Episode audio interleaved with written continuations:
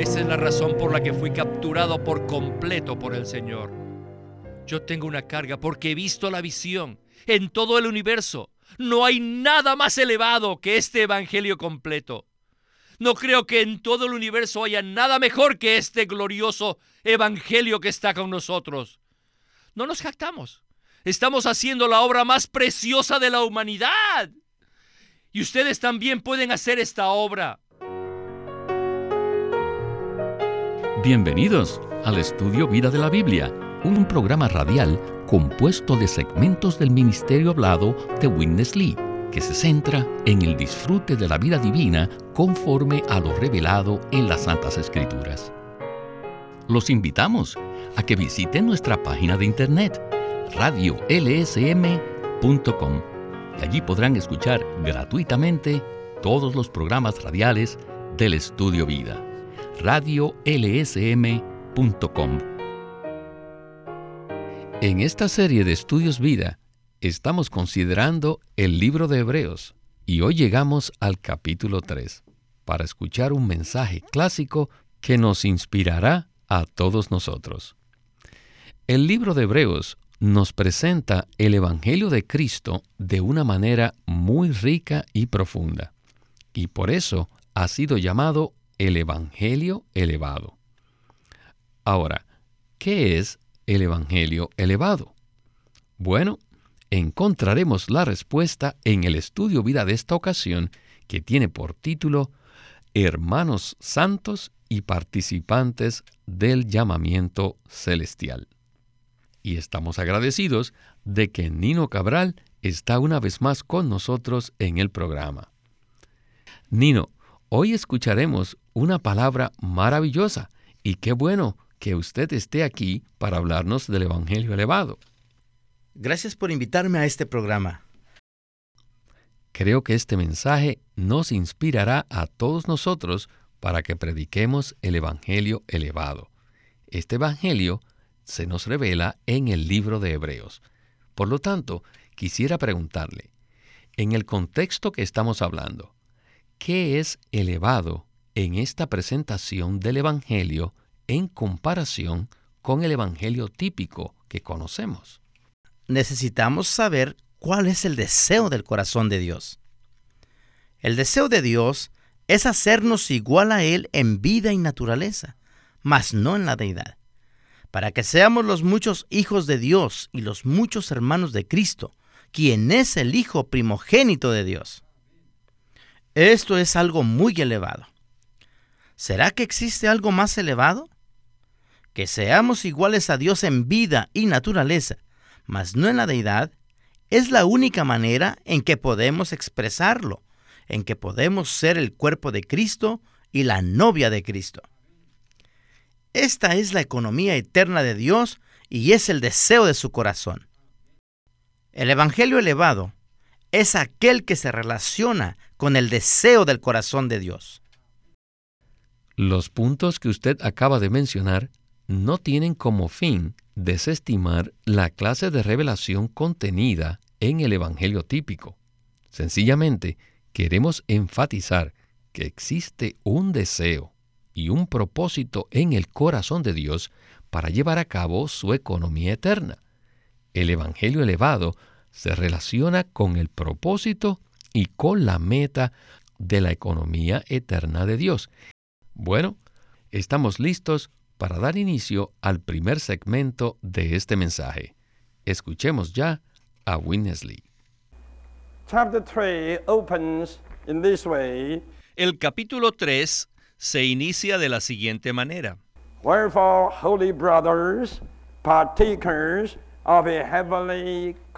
Hermanos santos, participantes del llamamiento celestial. Me gustan estas dos palabras. Hermanos santos, participantes del llamamiento celestial. En el capítulo 1, el escritor todavía no podía llamarnos así, hasta no cubrir todas las calificaciones, tanto de Cristo como de nosotros. Pero al llegar al capítulo 3, ya nos puede llamar hermanos santos. Así que Cristo nos ha hecho sus hermanos. Tenemos este título santo, hermanos santos. ¿Qué somos? Hermanos santos. En este momento estamos pasando por el proceso de ser santificados. Por lo tanto, somos hermanos santos. No somos solo hermanos, sino que también estamos siendo perfeccionados. No somos perfectos y sin pecado, sino que somos divinamente santos. Somos los hermanos santos. Según el versículo 1 de Hebreos 3, tenemos la posición, tenemos la calificación, tenemos la realidad, la vida, la naturaleza y todo lo necesario para ser hermanos santos. Sin duda todos podemos declarar valientemente, ¿somos santos? Yo puedo declarar que yo soy santo. Soy un hermano santo. From now on, you shouldn't call me Brother Lee. Ya no deben llamarme hermano Lee. You have to call me Brother Holy. Ahora deben llamarme hermano santo. The Holy Brother. El hermano santo. Olvídense de mi nombre. Solo soy hermano santo. And I will call you all, including Oh, sisters. yo los llamaré a todos ustedes también, incluyendo a las hermanas. Oh, brothers, holy. Hermanos santos. Oh, we are brothers. Hermanos santos. Oh, I'm so excited. Así que estoy tan animado con esto. No regulation. En la vida de iglesia no tenemos reglamentos ni legalismos, pero tenemos nuestra majestad. Ahora voy a hablarles de majestad. No somos solamente santos, sino que también somos majestuosos. Consideren su posición. ¿Quiénes somos? Somos hermanos del Hijo primogénito de Dios. Esto no es algo insignificante. Supongamos que fuésemos hermanos del presidente de los Estados Unidos. ¿No tendríamos cierta majestad? Claro que sí. No obstante, con nosotros hay algo mejor. ¿De quién somos hermanos? You are the brothers of the firstborn Son of God, Somos hermanos del Hijo primogénito de Dios, who has been appointed quien ha sido designado como heredero de todas las cosas. Y nosotros somos sus hermanos, somos sus compañeros. ¿No es este un evangelio mucho más elevado? Nosotros somos hermanos de Cristo y somos los socios en el cumplimiento del plan de Dios.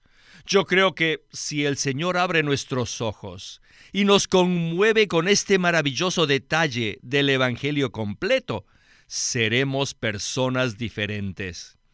Estaremos más abiertos a nuestro sumo sacerdote para que Él se ministre en nosotros. Bueno, Nino, no puedo más que decir amén por esta palabra gloriosa. Existe una clara conexión entre los hermanos santos y el maravilloso Evangelio elevado. La frase hermanos santos implica muchas cosas. Sin embargo, es muy difícil pensar que nosotros verdaderamente somos hermanos santos. Aparentemente es difícil pensarlo, pero tenemos muy buenas noticias en el libro de Hebreos. Estas buenas noticias dicen que somos hermanos santos. En los primeros dos capítulos de Hebreos vemos las calificaciones de Cristo y los procesos por los cuales Él pasó, incluyendo su encarnación, crucifixión, resurrección y ascensión para llegar a ser el capitán de nuestra salvación y nuestro Salvador y para cumplir así el deseo del corazón de Dios. Mediante su proceso y sus logros, el Señor nos ha calificado, no solo para ser sus hermanos, sino también para ser sus hermanos santos. Aleluya, somos los hermanos santos de Cristo. Sin embargo, ¿será que nosotros sí creemos esto? ¿Quién es santo en el universo excepto Dios mismo?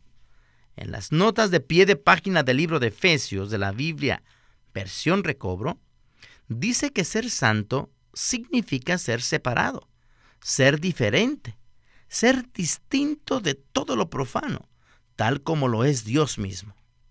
Además, la Biblia nos dice que somos hermanos santos, no por nuestro esfuerzo o por nuestras propias obras, sino porque tenemos en nosotros a un sumo sacerdote y salvador que ha pasado por todos los pasos necesarios para hacernos sus hermanos santos. ¿Qué podemos decir a esta gloriosa revelación? Aleluya. La Biblia nos dice que Jesús nos ama, pero también nos dice que somos sus hermanos santos. Bien, regresemos de nuevo con Winnesley para escuchar el próximo segmento de este estudio vida. What is the center? ¿Cuál es el centro? What is the heart of the gospel? ¿Cuál es el corazón del Evangelio? Is the gospel only to pick ¿Creen que consiste solamente en tomar a un pobre pecador, rociar unas cuantas gotas de sangre sobre él y enviarlo al cielo? ¿Creen ustedes que el Evangelio de Dios hace solo estas cosas? Por supuesto que no. Este Evangelio es pero mucho más elevado.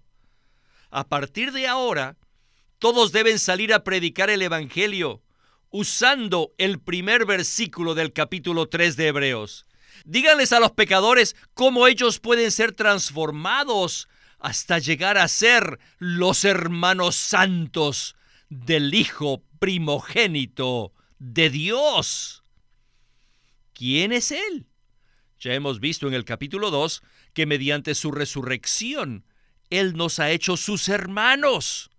Luego, Él entró en nosotros y anunció el nombre del Padre.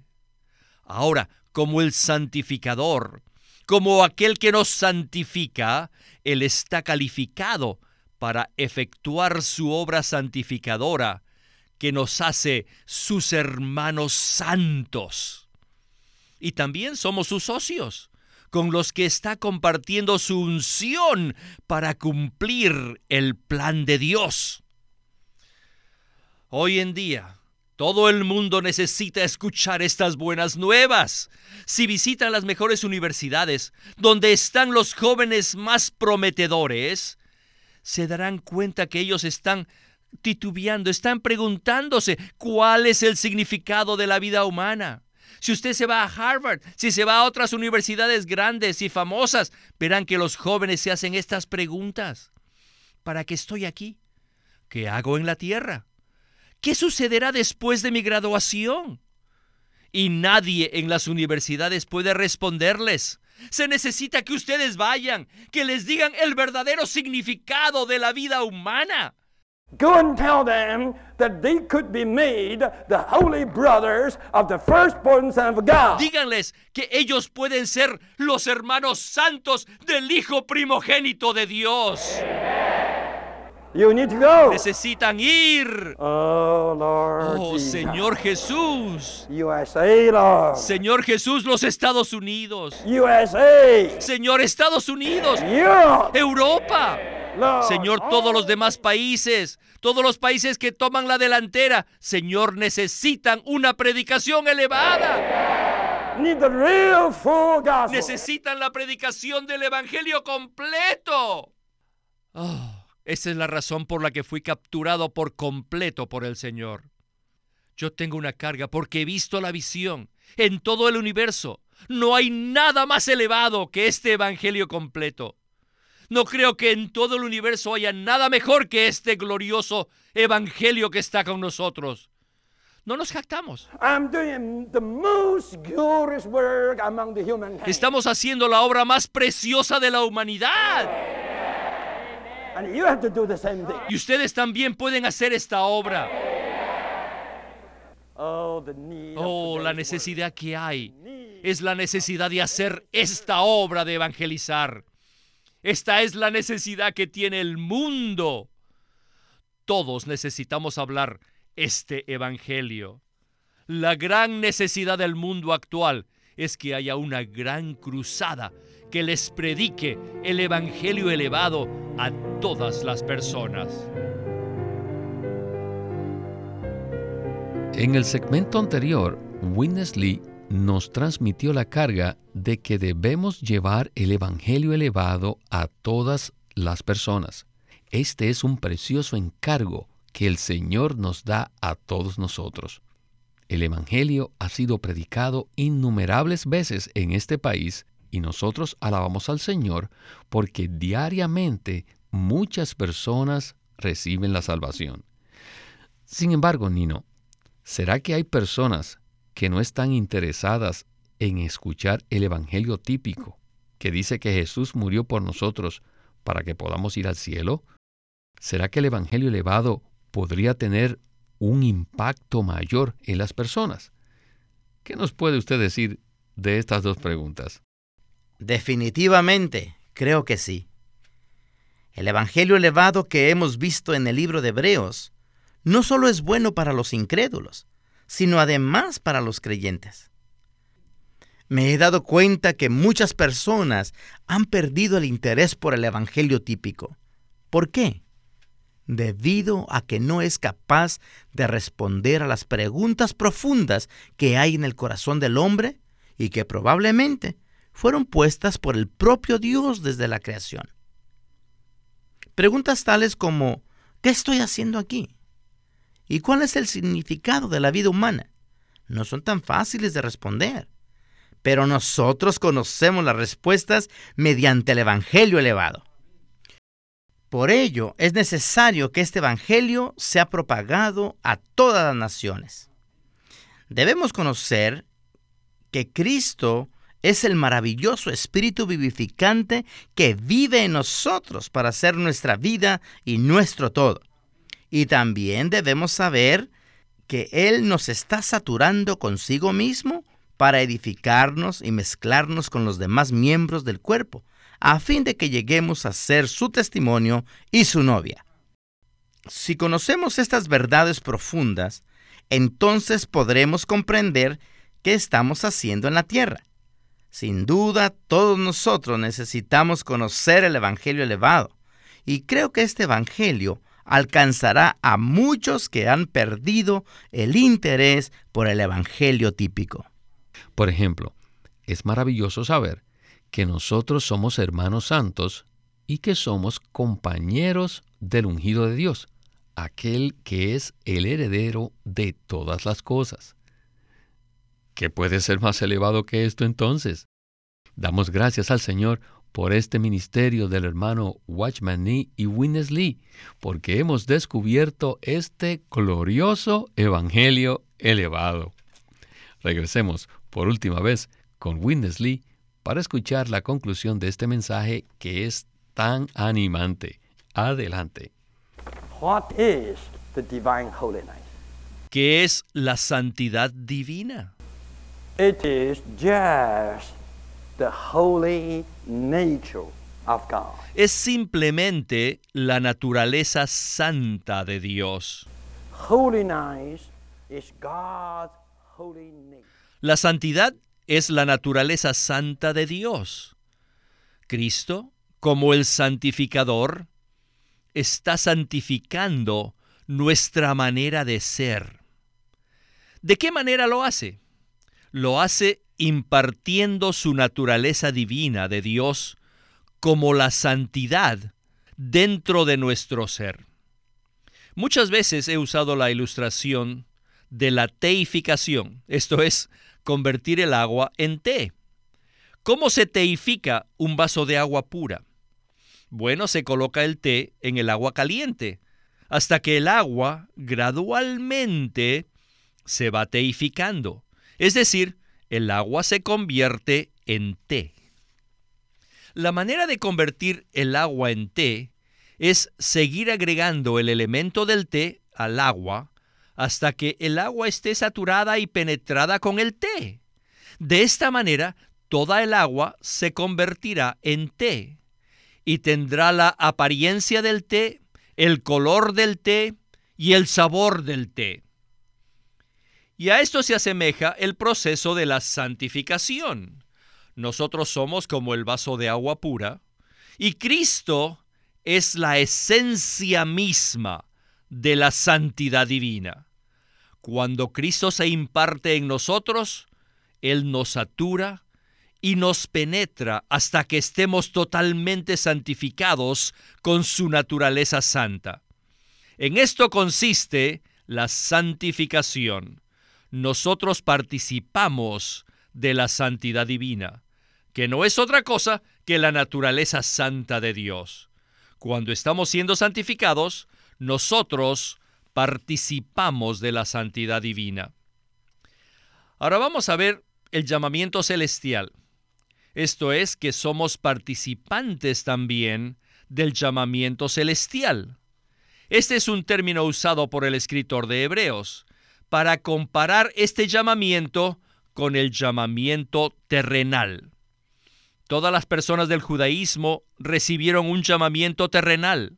Nada en la religión judía es celestial, pero en la economía de Dios, en su plena salvación, nosotros hemos sido llamados a todo lo que es celestial.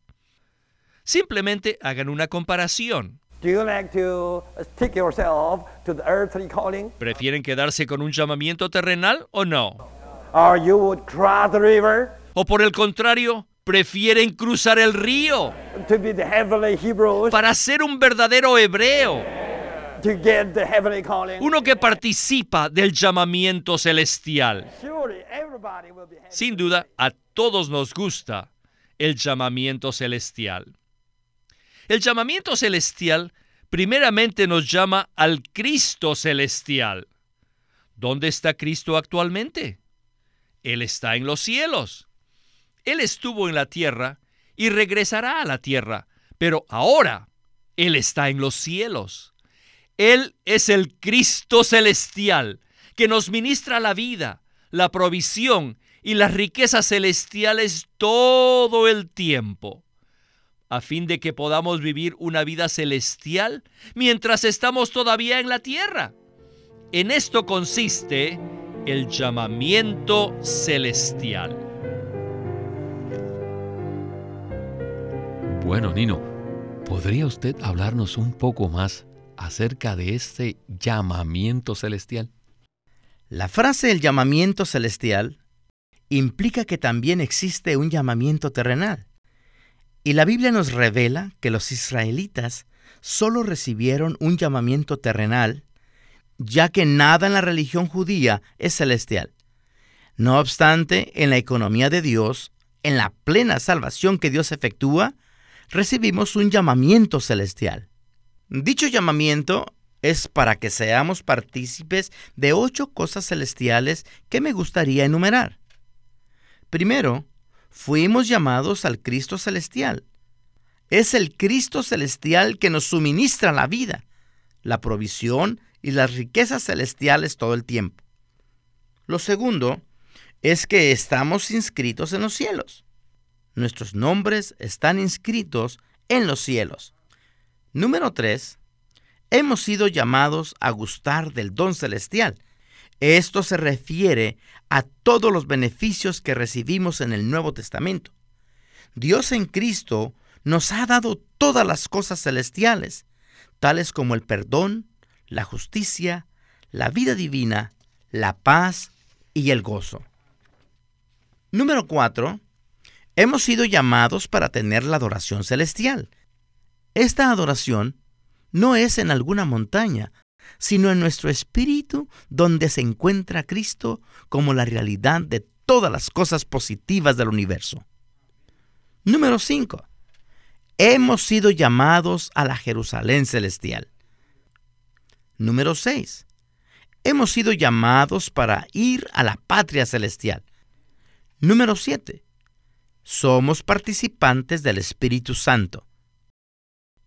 Dios en su Evangelio nos prometió darnos el Espíritu Santo para que podamos gustar el don celestial, para que podamos vivir una vida celestial en la tierra, para que podamos participar de la santidad divina y para que podamos tener la adoración celestial. El Espíritu Santo es Dios mismo. Finalmente, el llamamiento celestial es para que seamos participantes de la disciplina divina. Nosotros los hermanos santos de Cristo debemos participar de la disciplina divina para ser perfeccionados, equipados y calificados para que seamos los socios adecuados del ungido de Dios.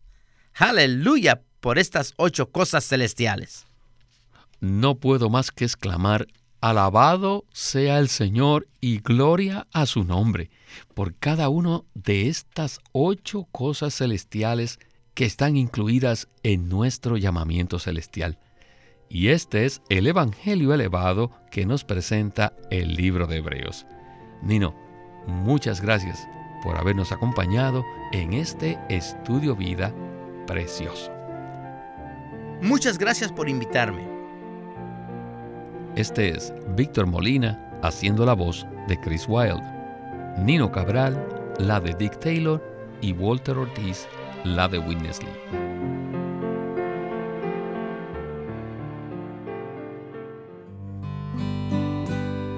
LSM presenta un libro en dos tomos titulado El Evangelio de Dios por Watchman Nee. Estos mensajes son amplios y abarcan desde la condición pecaminosa del hombre antes de ser salvo hasta su destino en la era venidera. El crecimiento del cristiano depende de la fe activa y dinámica, y un ingrediente esencial para crecer en Cristo es entender claramente la verdad que sustenta esta fe. Este libro se llama El Evangelio de Dios por Watchman Nee. Queremos animarlos a que visiten nuestra página de internet libroslsm.com. Allí encontrarán los libros impresos del ministerio de Watchman Nee y Witness Lee, la Santa Biblia versión recobro con sus notas explicativas y también encontrarán folletos, himnos y libros en formato electrónico. Por favor, visiten nuestra página de internet libroslsm.com. Una vez más, libroslsm.com.